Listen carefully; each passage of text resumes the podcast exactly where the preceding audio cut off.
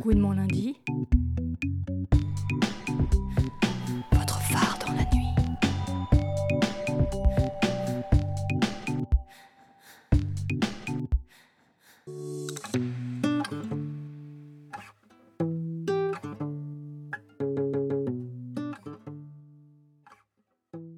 Marie Laboré est journaliste.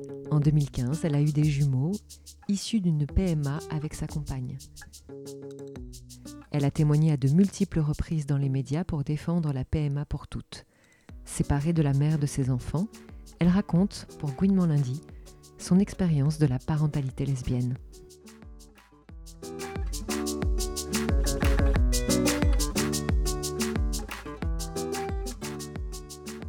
Les couples de femmes qui veulent avoir euh, des enfants, ou les femmes célibataires d'ailleurs, euh, par PMA sont encore obligés d'aller ailleurs qu'en France, à l'étranger. Donc euh, on est encore dans ce système qui fait que c'est les couples qui auront les moyens de le faire qui peuvent le faire. Donc euh, il y a encore une discrimination liée à l'argent qui est en place en France. Ça implique donc bien sûr. Alors ce que ça veut dire aussi, c'est que il y a pas mal de femmes qui en ce moment attendent et voient le, le temps passer et le moment où elles pourront plus avoir d'enfants. Donc c'est ça aussi, c'est que c'est pas, mal de femmes qui, qui vont ne plus pouvoir avoir des enfants euh, pour des raisons biologiques, euh, qui vont devoir renoncer à leur projet. Et ce que ça implique aussi, c'est que euh, c'est qu'on est toujours dans une forme d'inégalité. Euh, Enfin, ça crée des enfants qui n'ont pas les mêmes droits à la naissance que euh, les autres enfants. C'est-à-dire qu'aujourd'hui, euh, quand un enfant naît dans un couple de femmes, il n'est pas protégé de la même façon qu'un enfant qui naît dans un couple hétérosexuel où il est automatiquement reconnu, il a deux parents reconnus. Là, dans les couples de femmes, il faut encore passer par l'adoption.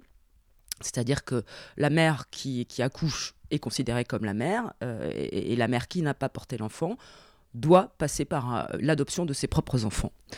Voilà, ce qui est complètement ubuesque, mais qui est encore le cas, et c'est encore un parcours compliqué, et qui est semé d'embûches parce que ça dépend des tribunaux. Il y a encore des tribunaux qui traînent la patte, qui rallongent les procédures. euh. donc voilà, on est dans un, système euh, à la, à la tête du client encore. Nous, on a eu de la chance, c'est qu'on était, euh, on dépendait du tribunal de Nanterre, qui est plutôt libéral là-dessus. Mais ça reste, ça reste d'abord un coût, c'est-à-dire qu'il faut payer un avocat qui va faire les démarches. Euh, il faut, faut aller chez un notaire, c'est-à-dire que la mère biologique euh, accepte l'idée que sa conjointe, l'autre mère, puisse adopter. Donc il y a un temps de rétractation qui est de plusieurs mois, je crois que c'est trois mois. Donc déjà, c'est trois mois morts. hein. Ensuite, on peut se mettre à faire la démarche auprès du tribunal. Donc là, il faut aller voir un avocat, le payer, gna gna gna. Puis on attend ensuite que le procureur euh, fasse son travail. Euh, s'il est un peu débordé ou s'il n'a pas envie d'aller vite, euh, ça peut prendre énormément de temps. Et pendant tout ce temps-là, l'enfant n'a toujours pas de deuxième parent. Donc si moi, pendant ce temps-là, j'étais morte, par exemple, qu'est-ce qui serait arrivé pour mes enfants et pour, Sophie, le- leur deuxième mère? Bon, euh, on est dans une fête des familles euh, sympa, je sais qu'il n'y aurait pas eu de soucis, mais enfin, c'est quand même hallucinant qu'ils n'aient pas été protégés à ce moment-là.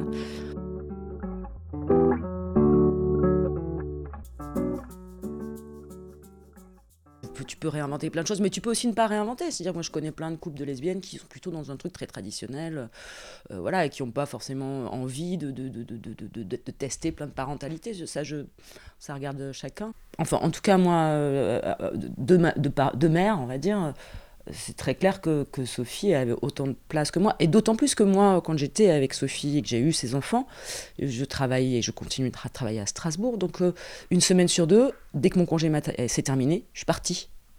Donc, elle, qui était mère sociale, s'est retrouvée à avoir des enfants, ces enfants-là, euh, avec elle. Et moi, j'étais loin, j'étais partie.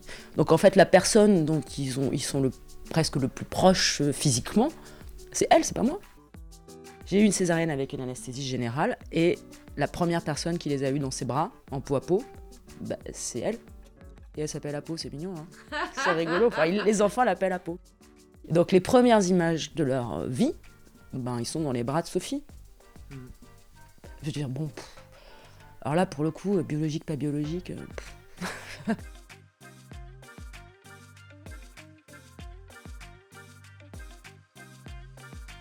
Il n'y a pas de modèle, donc euh, tu t'inventes, tu, tu cherches. Donc c'est ça qui me fait vachement rigoler quand on, quand, quand on entend les, les détracteurs ou les opposants à l'ouverture de la PMA aux couples de lesbiennes qui s'inquiètent pour l'avenir des enfants.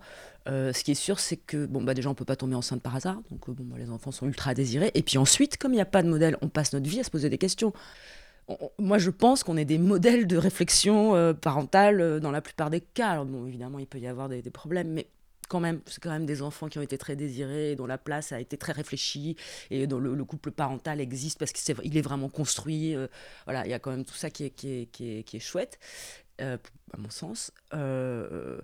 après après, pour nous, c'était assez clair. C'est-à-dire qu'il y avait deux mamans, point. Une qui porte, euh, une qui n'a pas porté. Euh, il se trouve qu'en plus, c'était une famille recomposée où, par ailleurs, il y avait en plus d'autres enfants qui étaient, eux, étaient nés d'une autre forme de parentalité avec un couple, un couple d'hommes euh, et, la deuxième maman de mes enfants. Donc, on était déjà dans un truc de, de parentalité un peu pluriel, quoi.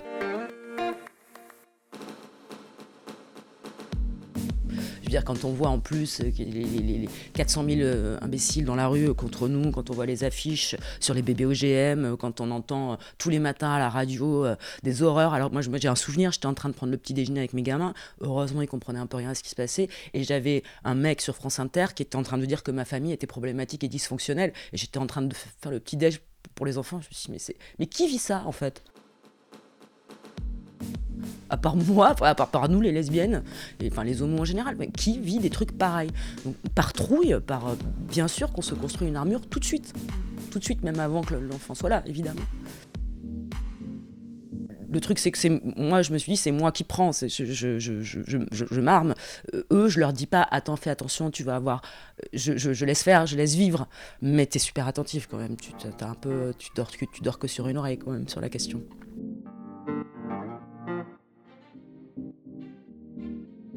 Euh, puis quelquefois tu défriches en fait, c'est-à-dire que moi je pense que plus ça va aller, puis surtout quand la PMA sera passée, on fera partie du, décor officiellement, donc il va bien falloir que les institutions s'adaptent. Donc il va y avoir, à mon avis, réflexion sur les, sur les termes, sur les, les sur les, les, les, noms qu'on met dans les, dans les, dans quand tu inscris ton enfant à l'école, à la crèche, au sport, machin. Tout ça, ça va changer. Comme pour l'instant ça n'existe pas, ça n'a pas changé. Il y a encore parents, euh, papa, euh, papa et maman. bon. Donc ça, on passe dessus parce que c'est pas très grave. Mais enfin bon, quand ça aura disparu, ce sera bien. Euh, mais j'ai pas eu d'hostilité, j'ai eu, oui, des, des, des, maladresses, des petits trucs. Hum, à la crèche, par exemple, euh, pour la fête des mères, ils m'avaient fait un truc, et puis, puis, puis ils ont été très malheureux. Après, ils nous ont dit, mais oh, on a oublié à Pau, euh, on n'a rien fait pour elle. Alors, je dis, bah oui, bon, bah c'est pas très grave. Donc, ils lui ont fait un truc pour la fête des pères.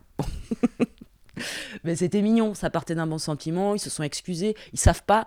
Bon, mais c'est vrai que c'est nous, dans nos familles au quotidien, qui servons euh, de, formateurs ou formatrices pour les professionnels de l'enfance. C'est quand même un peu problématique, ça aussi. Une fois que la PMA sera passée, l'État devra former ses, euh, intervenants. Je ne parle pas à la place des, des de mecs, mais il y a quand même un petit truc sur les mamans, quoi, tu vois. Donc en fait, deux mamans, c'est bien. Ça rassure tout le monde, en fait. Il y a quand même, hein, dans les, dans les institutions euh, liées à l'enfance. Euh, par exemple, moi, je, je, sais qu'au boulot, j'avais des gens avec qui j'avais vraiment aucun atome crochu. Du jour où je suis rentrée dans la grande famille de la famille, tout d'un coup, on avait des trucs à se dire. Parce que j'étais maman. Quelle que soit la façon dont je l'étais, et ben tout d'un coup j'étais vachement acceptée dans le cercle là. Et, moi ça m'a quand même posé question. Je me suis dit c'est bizarre ce truc. Tout d'un coup je devenais une bonne personne parce que j'avais pondu quoi. et des gens qui tu vois étaient pas hostiles à l'homosexualité mais qui pour pour qui euh, c'était un truc de parisien, bobo, euh, gauchiste, chiant. Ah mais là tout d'un coup j'avais fait famille. Ah bon bah là quand même ça allait.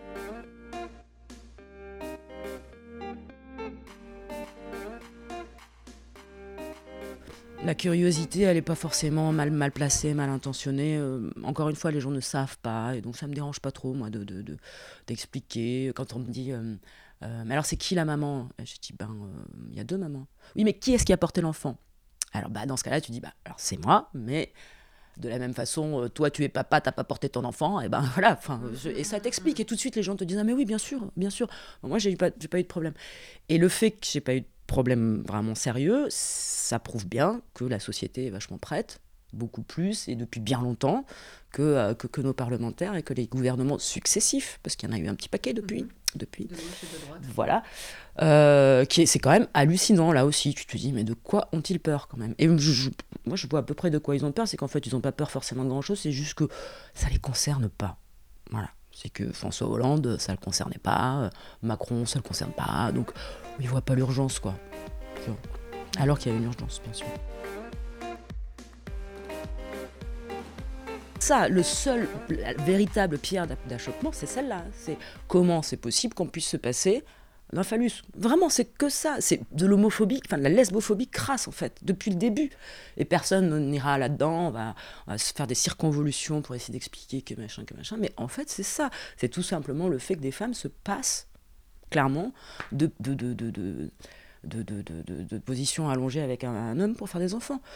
Euh, le truc, c'est par une des grandes critiques liées à ça, c'était euh, euh, mais la PMA, les femmes, les femmes qui ont recours à la PMA ne sont pas stériles. Qu'est-ce qu'il y a derrière ça? Si t'es pas stérile, ça veut dire que tu vas aller coucher avec ton voisin pour faire un gosse. Dans un couple hétéro qui a un problème de stérilité, on dit pas bah écoutez monsieur vous avez un problème de stérilité mais votre femme va baiser avec votre, votre frère par exemple. Jamais. C'est ça qu'on dit. En gros, on dit aux femmes bah écoute, t'es pas stérile, tu peux quand même faire l'effort d'aller voir le loup pour faire un enfant. C'est ça qu'on dit, vraiment. Et, très, très, et, ce qu'on voit, c'est que pour pas blesser ces messieurs, on fait vachement gaffe dans les, dans les débats, les discours, les machins, à, pas aller sur ce terrain-là, à pas aller sur le terrain de la lesbophobie. Moi, j'y vais toujours, mais tu sens qu'on tu vois, quand même, parce que moi, je trouve que c'est ça le vrai problème. Hein, on, on veut pas les vexer trop, alors on fait attention. Alors, on, fait attention en disant non mais nos enfants vont être très équilibrés, il y aura une figure paternelle, hein, faut pas s'inquiéter. Mais pourquoi pourquoi D'où la figure paternelle fait que... tout le monde est adepte de la psychanalyse depuis 30 ans. Qu'est-ce que c'est que ce truc euh Et on est toutes là, toutes sympas, les meufs, à dire non mais t'inquiète pas, moi j'ai un frère, euh, il y aura des oncles, euh, il y aura des éducateurs sportifs. mais qu'est-ce que c'est quoi? Et donc on est bien gentils, je trouve.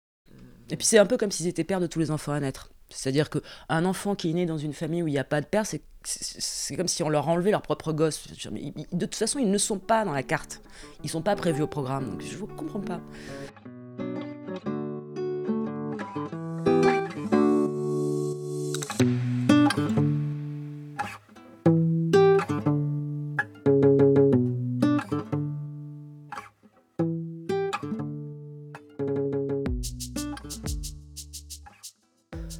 De la PMA que je suis, euh, tout à fait prête et qui l'a fait à partager mon expérience, à, aller sur des plateaux, à me confronter à la manif pour tous pour parler de ça et à, utiliser mon expérience personnelle, je me suis rendu compte que le divorce euh, me, me, faisait hyper peur.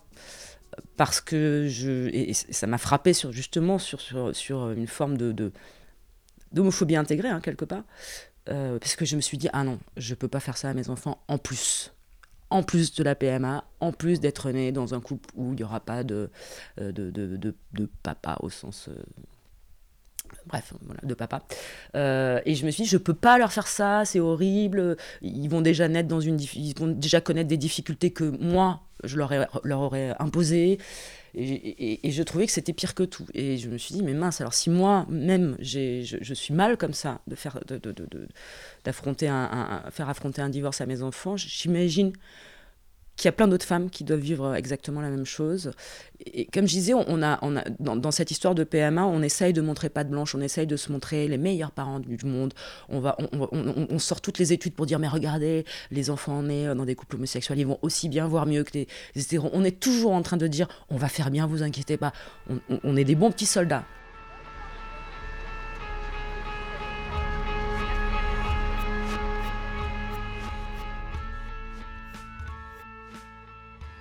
À un moment donné, j'ai senti, elle était vraiment effondrée, qu'on divorce. Et en fait, elle avait peur pour les enfants. Et, je me dis, mais maman, t'as divorcé, toi, que je sache. Enfin, euh, puis avec un père super défaillant. Donc, bon, tu t'es pas justifié pendant 100, ans. Là, t'es complètement flippé. Et en fait, c'était ça. Elle avait, elle, ça lui faisait peur, c'était ce qui lui faisait peur, c'était ça. C'était se dire, oh, ces enfants, ils, ont, ils sont déjà issus d'une PMA, ils sont déjà issus d'une famille pas comme les autres, pas normale ah là en plus il y a un divorce, euh, et puis pas confiance en l'autre parent, enfin tu sais, ces inquiétudes comme ça, complètement irrationnelles. Et je me suis dit, mais c'est ça en fait qui lui fait peur, c'est, euh, que quelque part, au fond, on sait qu'on n'assume pas vraiment complètement la situation d'une PMA dans un couple de femmes. Enfin, qu'elle ne l'assumait pas, et que quelque part, moi non plus probablement finalement. Et finalement, le divorce, ce qui est intéressant, c'est que ça m'a poussé à vraiment, vraiment me poser la question euh, de, ce- de cette PMA et de cette parentalité euh, à distance du désir d'enfant. C'est-à-dire que le désir d'enfant, ça, parasite un peu la, la, réflexion sur la parentalité, puisque tu es dans le désir d'enfant, tu as, un projet euh, qui, est, global, euh, et c'est surtout ce que tu veux, c'est avoir un gamin, quoi. Là, l'enfant, il est là, ils sont là. Donc là, maintenant, tu réfléchis en dépassionnant un peu le truc, c'est plus le désir d'enfant, c'est le désir de parentalité et de, de famille, quoi.